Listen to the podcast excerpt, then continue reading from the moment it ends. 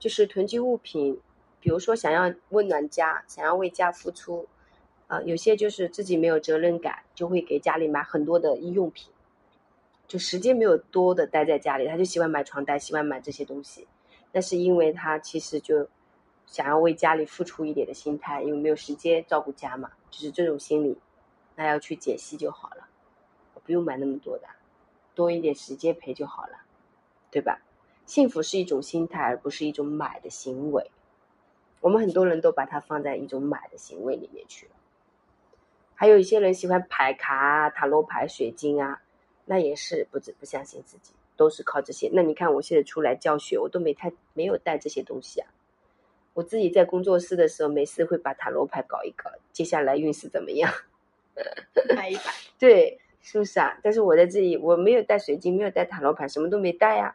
就自己也是很好啊，对吧？第四，包包，比如说有很多人就喜欢想很多买很多包包，很多很多包包，那其实是物欲很大，不停的赚钱，辛苦的赚钱，无意识的花钱，那真是很要命的。还有就是改变，主要是清明，先检查自己哪些东西是最多的，而且没必要的，就不要再买了。那觉察自己当初为什么买，买了以后又是什么样的感觉，清理以后，不要再重复制造囤积。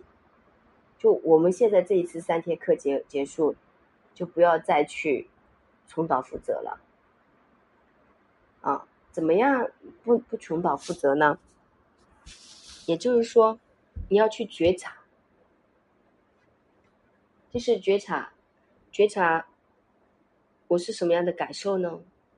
我拥有这个物物品的本身是什么样的感觉呢？对吧？那比如说，我不是让你看一百件单品嘛？一百件物品啊，不叫单品，就是电影，两个男的光着身子的那个图片啊。它里面电影就讲那个囤积，这个就可以去看一下这部电影。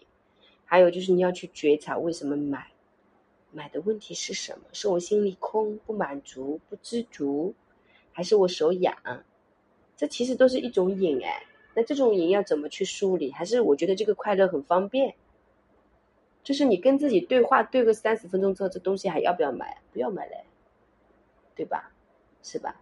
还有就是我给你设计了很多因你而设定的冥想，你就打开现在是什么问题就解开，每一个都有解法给你的，你就直接，比如说觉得没力量，有有力量的冥想给你了，比如说嗯觉得自己有情绪来了没有清理，哎我们有清理的冥想给你了。然后，比如说觉得自己，呃，画面感不清晰，或者说梦想蓝图不清晰，我有教你画画的，你自己听音乐画解析也会了。然后还有很多方法，就是都给了你很多。比如说我们破除自我限制，我带你做了动态冥想，这个一一个系列你自己也可以做的。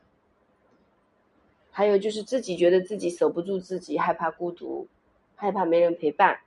我在这里教你怎么对话，怎么自己跟自己相处，就方法都给了。所以首先就是我买这个东西的状态背后是什么？你找到那个问题，然后再把那个冥想打开来听，就给你省钱了，给你的家空起来了，有呼吸感了，那你的生命质感就可以大起来了。就跟我前面讲的，生活物欲低了，时间多了，创造力强了。变现反而快了，那钱存了干嘛呀？你喜欢旅游可以去旅游，那个不叫旅游，叫出行。旅游就是我们去旅一遍，观一遍。